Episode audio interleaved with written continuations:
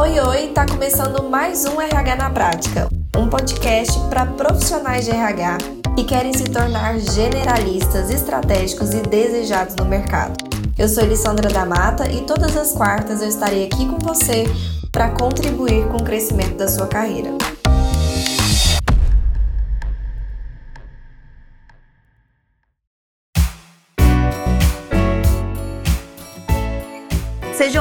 Bem-vindos e bem-vindas para esses encontros que nós temos aqui toda quarta-feira, sempre trazendo um tema de relevância aqui para vocês, discutindo assuntos que são importantes para nossa área. E hoje, na verdade, posso dizer que vocês escolheram o tema, né? Posso até dizer isso. Que já tem um tempo, de fato, que vocês estão sempre me trazendo dúvidas, questões sobre consultoria. Então eu decidi que hoje a gente ia falar sobre esse assunto de uma vez por todas, tirar uma das maiores dúvidas de vocês e quem sabe nas próximas quartas-feiras a gente continua falando sobre experiência no momento da consultoria, o quanto isso de fato é relevante ou não. Antes de mais nada, eu quero começar contextualizando vocês para que nós estejamos todos na mesma página, na mesma linha de raciocínio sobre o que é o consultor que eu estou falando aqui, tá? Sobre o que, que eu estou falando aqui. Eu estou falando aqui especificamente do consultor de recursos humanos que atende empresas, então é o consultor que atende CNPJ, tá? Não é o consultor que atende pessoa física. Então, consultor que atende empresas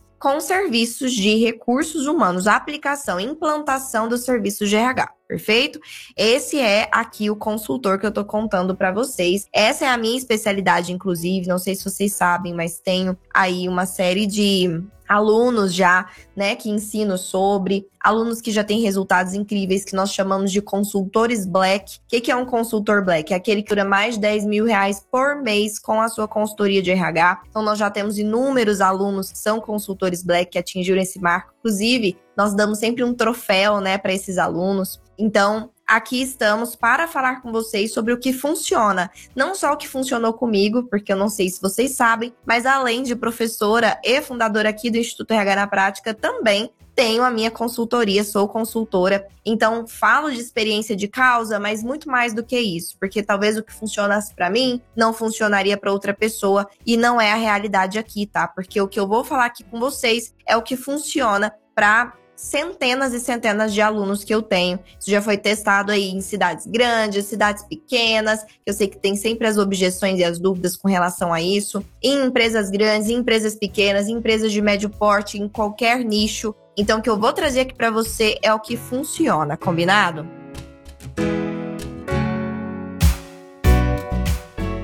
Então, contexto do que, que é o principal papel do profissional consultor de recursos humanos. Primeiro, tá? Nosso principal papel é diagnosticar problemas. Então não adianta a gente chegar lá e fazer o que a gente quer ou o que o cliente quer. Nossa principal função, num princípio ali, num primeiro contato com esse cliente, é identificar de fato o que ele precisa os reais gaps, né? Então, esse faz parte do nosso papel. Inclusive, o que eu sempre sugiro é uma reunião de levantamento de né, informações ali e também, segundo ponto, a aplicação de um diagnóstico organizacional. Essas duas coisas vão te trazer essas informações necessárias para que você possa sugerir o projeto certo para aquele cliente. Realmente a intervenção que vai fazer diferença trazer resultado, porque lembra que a gente fala muito sobre o resultado, o resultado impossível de ser ignorado, o resultado que realmente vai fazer com que esse cliente ele compre outros serviços de você, que ele indique para outras pessoas o seu serviço. O que vai realmente fazer isso é o seu trabalho bem feito. Então, em um princípio, é muito importante que você se preocupe em gerar resultado. E para gerar resultado, a gente precisa estar tá resolvendo um problema real desse cliente ou fazendo com que esse cliente atinja uma meta, um objetivo ali que a empresa tem. De fato, e isso é o que vai compor ali para essa empresa que você é uma pessoa que gerou resultado ali dentro. Perfeito. Então, diagnosticar é um primeiro ponto aí que a gente tem que fazer. Segundo ponto, definir as soluções. Então, a gente tem que propor para esse cliente já uma solução. Olha, cliente, eu sugiro a gente implantar o serviço de avaliação de desempenho, porque de fato, para o seu momento e para o que você está vivendo, é isso que vai fazer uma diferença. Olha, cliente, eu sugiro a gente implantar um processo de plano de cargos e salários. Olha, cliente, eu sugiro a gente implantar um processo de descrição de cargo e mapeamento de competências. Olha, cliente, eu sugiro que a gente implante aqui a identidade organizacional para fortalecimento de cultura. Olha, cliente, eu sugiro que a gente implante aqui uma avaliação de perfil nos líderes para que a gente faça um mapeamento de treinamento. Olha, cliente, eu sugiro um treinamento com o tal tema. Então, entenderam? Dei vários exemplos aqui para vocês entenderem o quanto a nossa gama é grande quando falamos de aplicação de serviços para realmente chegarmos a uma questão aí de resolver o que o cliente precisa. A gente também tem que medir o que a gente faz, né? Porque o nosso principal intuito é saber se, o que a gente está fazendo realmente está bom e depois apresentar isso para o nosso cliente de uma forma estruturada, né? Apresentar para ele as informações do nosso processo, o quanto o nosso processo está sendo bem executado. Então, essa é a nossa função também.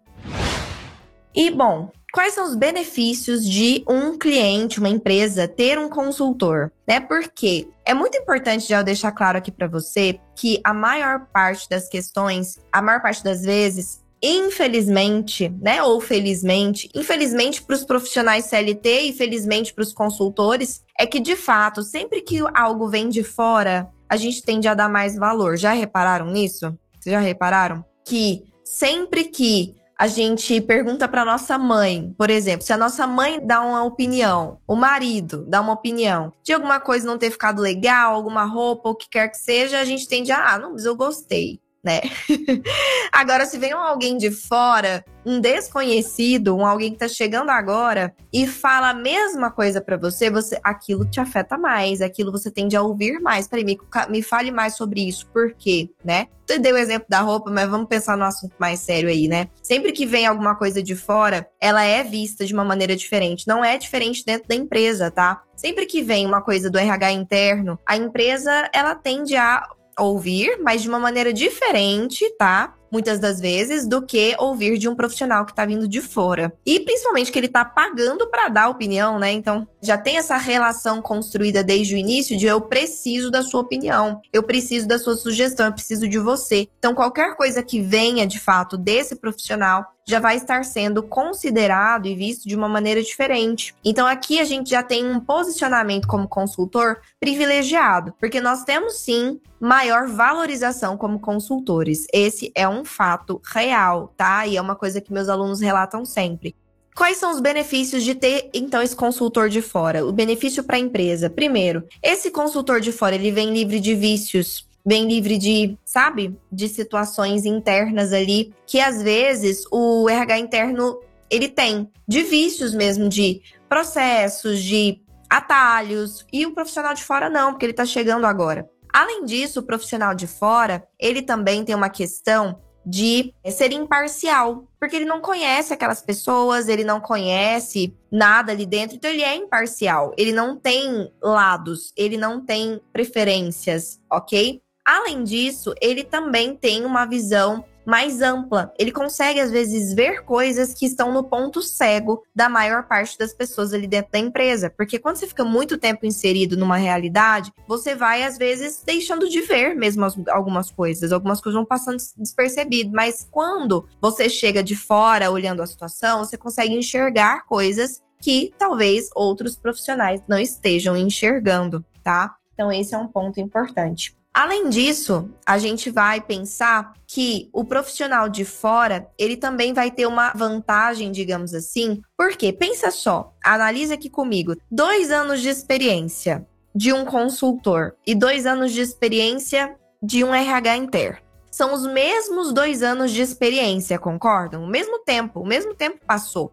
Só que, qual que é a diferença? A diferença é que um consultor, em dois anos de experiência, ele passa por várias empresas, entende? Ele passa por, talvez, dezenas de empresas. Ele passa por várias empresas com culturas diferentes, com tamanhos e portes diferentes, de nichos diferentes, de mercados diferentes. Enquanto que um CLT ali dentro de uma mesma empresa durante dois anos, ele está convivendo há dois anos com o mesmo ambiente organizacional, as mesmas pessoas, a mesma empresa, o mesmo nicho. Então, qual que é a diferença aqui? São os mesmos dois anos, mas o consultor ele tende a ter uma maior experiência. Ele realmente acaba atingindo uma maturidade profissional mais rápido. Ele acaba se tornando esse profissional mais plural, ok? Perfeito. Então, de uma maneira geral, o que, que eu quero dizer para vocês? Que ser consultor tem suas vantagens, não só nesse quesito, mas vários outros quesitos, como por exemplo, você poder trabalhar da sua casa, porque sim, é possível, você não precisa ter um escritório, tá? A gente pode até falar sobre isso na quarta-feira que vem, como começar sem dinheiro e como que é a estrutura, né, da sua consultoria. Mas só deixando claro, você pode trabalhar de onde você quiser. Você pode, inclusive, controlar os seus ganhos, diferente de quando você está dentro de uma empresa que o seu ganho é determinado pela empresa. Quando você é consultor, você está no controle disso. Você sabe que a quantidade de energia que você coloca realmente acaba influenciando nessa questão do seu ganho. Então, enquanto que na empresa, não importa a quantidade de energia que você coloca, você fica dependendo da empresa perceber isso e te dar um aumento dentro da capacidade dela. Na sua consultoria, não. Você sabe que a sua energia vai ser direcionada para um ideal, uma, uma meta que você tenha mesmo ali de ganho e que isso é possível você conseguir. Além disso, você tem uma flexibilidade de tempo, porque você que faz os seus próprios horários. Eu, por exemplo, não trabalho na minha consultoria na parte da manhã, não trabalho na sexta-feira na consultoria. Então, o que acontece é eu consigo organizar o meu tempo de acordo que eu consiga realmente atender o meu cliente e, tá? Ainda assim, respeitando a minha flexibilidade de horário. Se eu trabalho melhor de tarde, se eu trabalho melhor de noite, se eu trabalho melhor de manhã, se eu quero parar o dia para ir na escola do meu filho, que eu não tenho filho, tá? É um exemplo aleatório, mas eu ainda terei. E esse era um grande desejo quando decidi ter essa vida, é ter essa flexibilidade. Então, meio da tarde, eu tenho que ir na escola do meu filho, eu paro o que tô fazendo, eu vou e depois eu trabalho até mais tarde, não tem problema com isso, né? Não tenho que pedir para um chefe, eu não tenho é algo que me prende, eu não tenho um prejuízo ali com aquilo, eu consigo me organizar. Então, além disso, tem todas essas vantagens que para mim são vantagens incríveis e que foi o que fez de fato com que eu tomasse essa decisão de sair de um emprego CLT onde eu ganhava muito bem e estava sendo treinada para ser diretora de RH. Eu saí e abri a minha consultoria. Então, eu tô falando com experiência de causa aqui para vocês. Agora, quem pode ser um profissional consultor de RH? Qualquer profissional de RH, independentemente da sua formação, independentemente, tá? Nós temos alunos aí de todas as formações possíveis. Esse não é um critério. Desde que você tenha, obviamente, vontade de atuar com RH, tenha um mínimo conhecimento ali sobre, isso é muito relevante.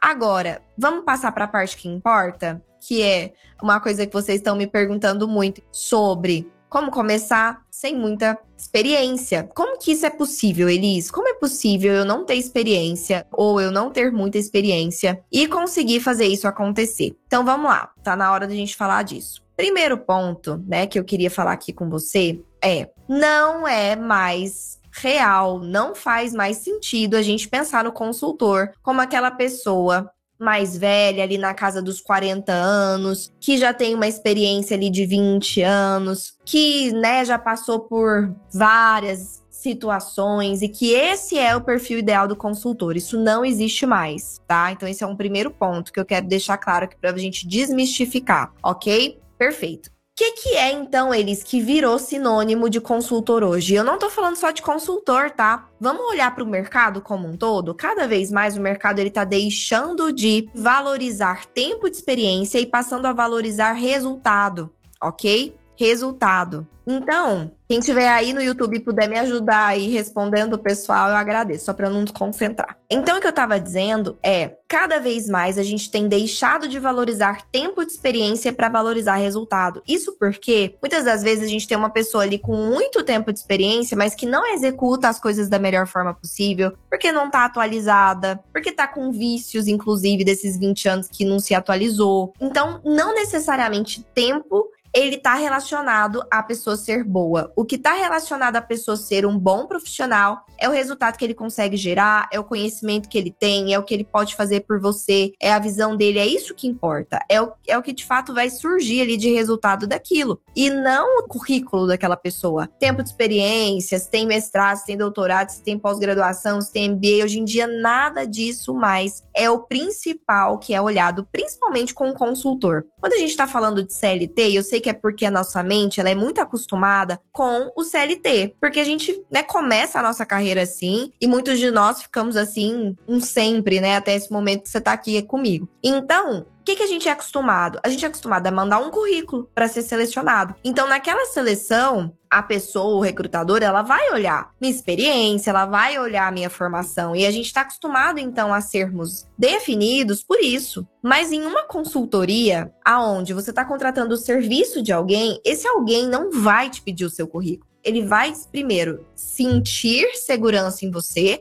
Então vem de sentimento, vem de, de lado reptiliano e límbico do cérebro, não vem do neocórtex. Então, quando a gente está falando de decisão racional, é o neocórtex, né? Quando a gente está falando de decisão emocional, é o límbico, né? O lado límbico do cérebro. E quando a gente está falando de decisões intuitivas, é o, o lado reptiliano. Então, neste caso, mais de 85% das decisões dos humanos, dos seres humanos, são tomadas de forma intuitiva e de forma emocional somente 15% é tomado de forma racional de verdade. Significa que esse cliente, ele vai fechar com você se ele sentir segurança em você. Tanto é que eu nunca tive um cliente que me pediu um currículo meu, que me perguntou no que eu era formada. Acho que nem eles nem sabem no que eu sou formada, eles nem sabem quanto. Acho que eles não sabem a idade que eu tenho, quanto tempo de experiência eu tenho, nada disso. Nada disso é colocado. Desde o meu primeiro cliente, nunca teve isso. Porque o que importa é, primeiro, o seu posicionamento, segundo, o seu conhecimento porque sim, o seu conhecimento é que através da sua comunicação vai gerar essa segurança no outro. E terceiro, o resultado que você gera, ou seja, aplicar um serviço que gera resultado, no próximo cliente você já tem esse case de sucesso. Você já tem, olha, eu implantei isso aqui lá na empresa X e assim vai crescendo, crescendo até que os seus próprios clientes vão te indicando e nenhum deles quer saber de onde você veio. Nenhum deles quer saber onde você formou, no que que você formou, quando que você formou, que experiência que você tem, nada disso isso não é relevante para o um mundo corporativo e empresarial. Então, esse é um ponto que você tem que prestar atenção, já desmistificar isso na sua mente.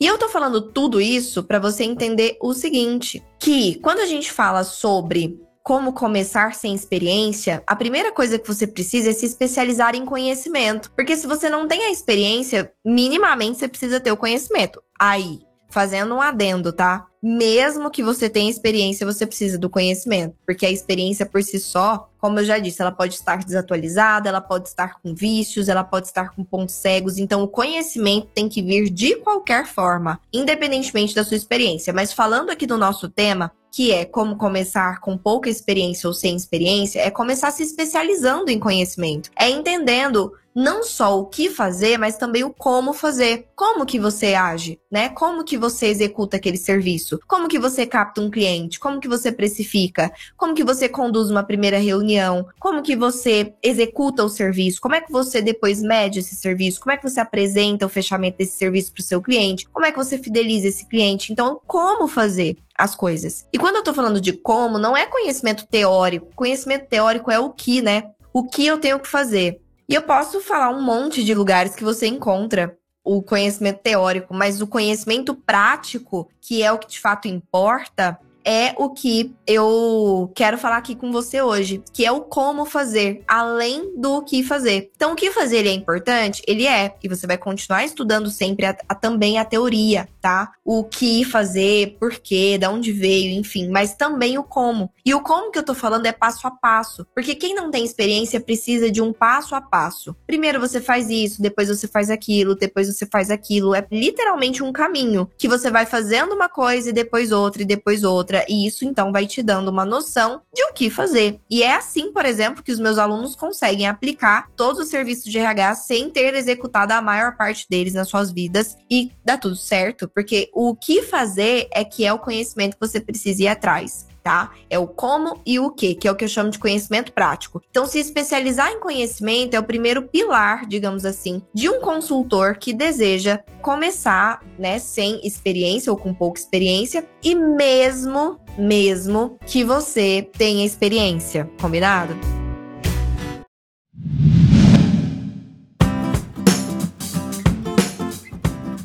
Vamos lá, então. Segundo pilar de um consultor que deseja começar com pouca experiência ou com nada de experiência, digamos assim, somente com conhecimento que agora você já adquiriu, é começar com um portfólio de serviços que eu chamo de portfólio de serviços de entrada. Aqui nós temos uma série de possibilidades de serviço que a gente consegue aplicar no RH. Concordam? Vou citar aqui, tá? Vou citar. Tem o diagnóstico organizacional, tem da descrição de cargo, tem a identidade organizacional, que é a criação de missão, visão, valores, mapeamento das competências organizacionais, tem mapeamento de competências, competências técnicas e comportamentais, tem recrutamento e seleção, tem também aplicação de avaliação de perfil na liderança ou em um grupo de colaboradores. Tem também avaliação de desempenho, tem plano de cargos e salários, treinamento, enfim, tem muita coisa. Estão vendo? É muita possibilidade. Só que dentre todos esses serviços, esses possíveis serviços, eu divido esses serviços em dois grupos.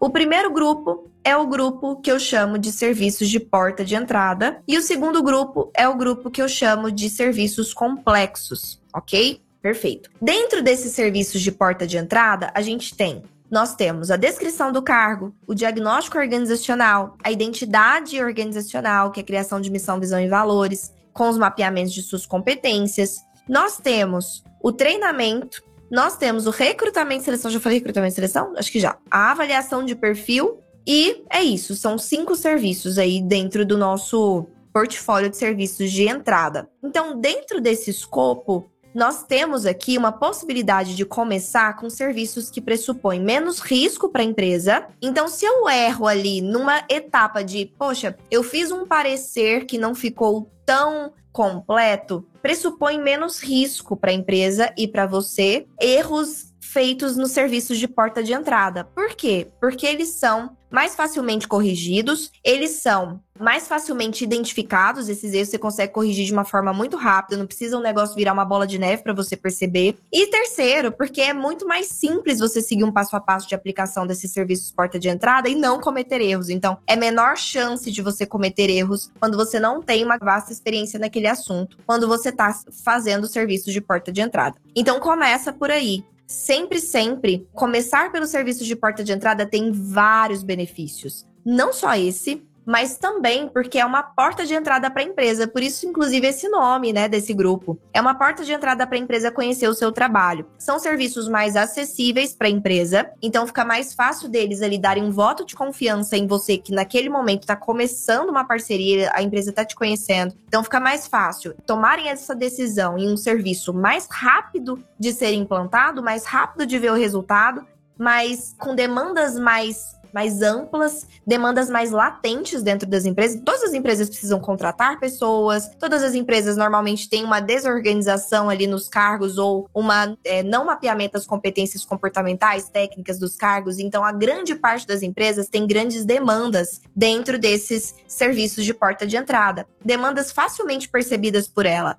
Diferente de outras que talvez você tenha que ficar convencendo que a empresa tem essa demanda, essas não, é facilmente percebido por elas. Então, nesse sentido, é mais fácil a empresa acabar fechando um serviço de porta de entrada com você. E é através deste serviço que você vai mostrar o seu trabalho, que você vai mostrar o seu profissionalismo, que você vai mostrar a sua metodologia, que você vai mostrar de fato o que você consegue gerar de resultado. E aí sim, a empresa vai gerar uma confiança no seu trabalho. E a partir disso, é muito mais fácil de você então oferecer os serviços mais complexos, que são serviços mais caros, que demandam mais tempo de implantação, então que o resultado demora um pouquinho mais, como por exemplo, avaliação de desempenho, como por exemplo, um plano de cargos e salários, ok? Então, dentro dessa perspectiva, o que eu quero dizer para você é: se você tem pouca experiência, comece pelos serviços de porta de entrada, porque eles vão te trazer essa segurança, perfeito?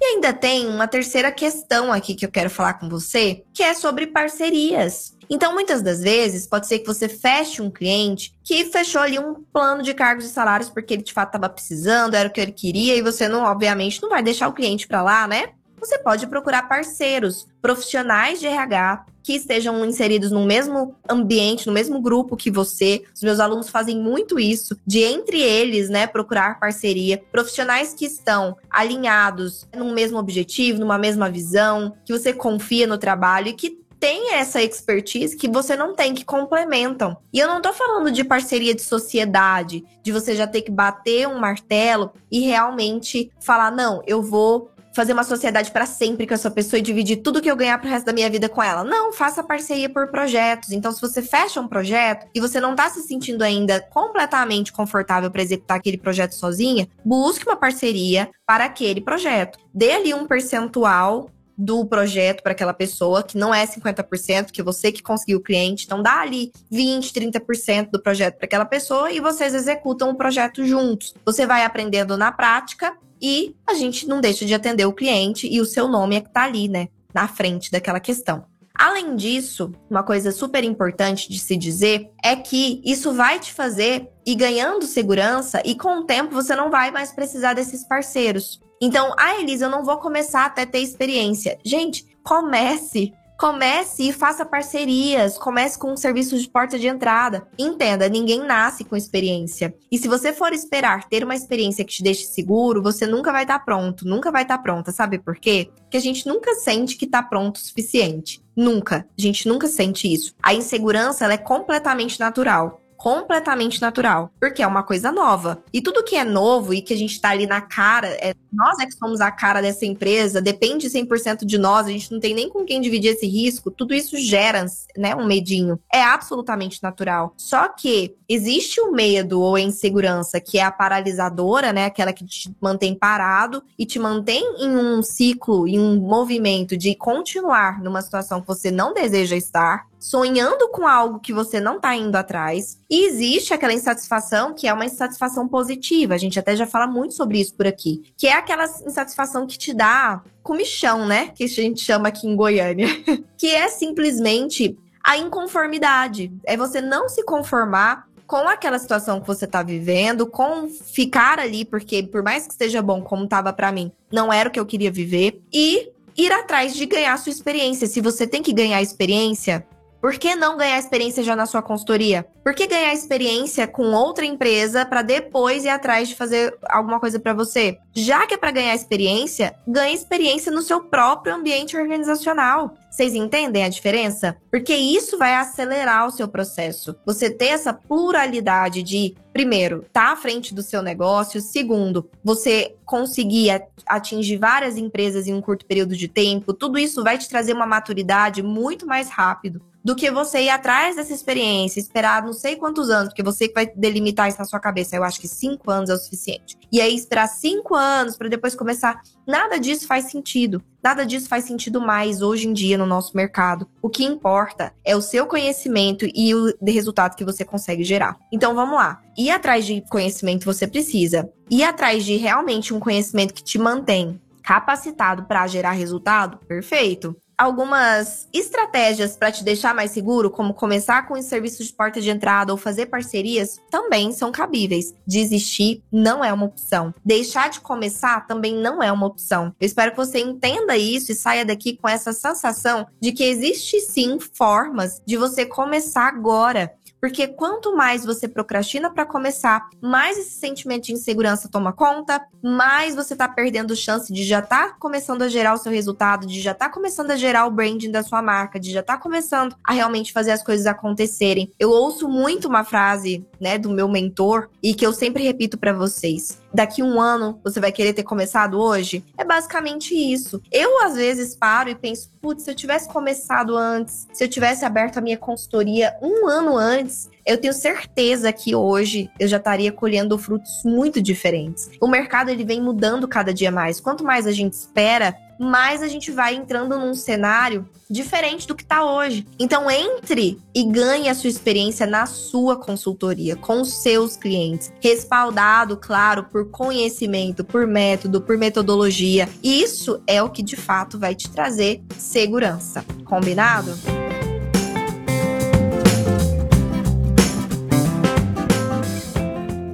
Então é isso. Muito obrigada por terem ficado comigo aqui hoje. Beijo no coração de vocês e a gente se vê na próxima quarta.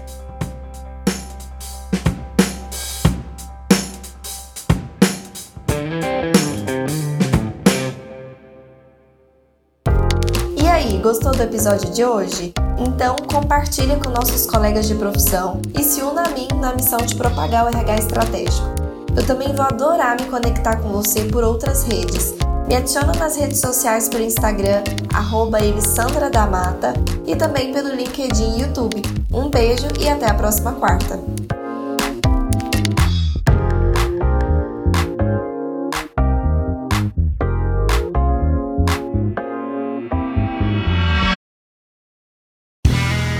Este podcast foi editado por Play Áudios.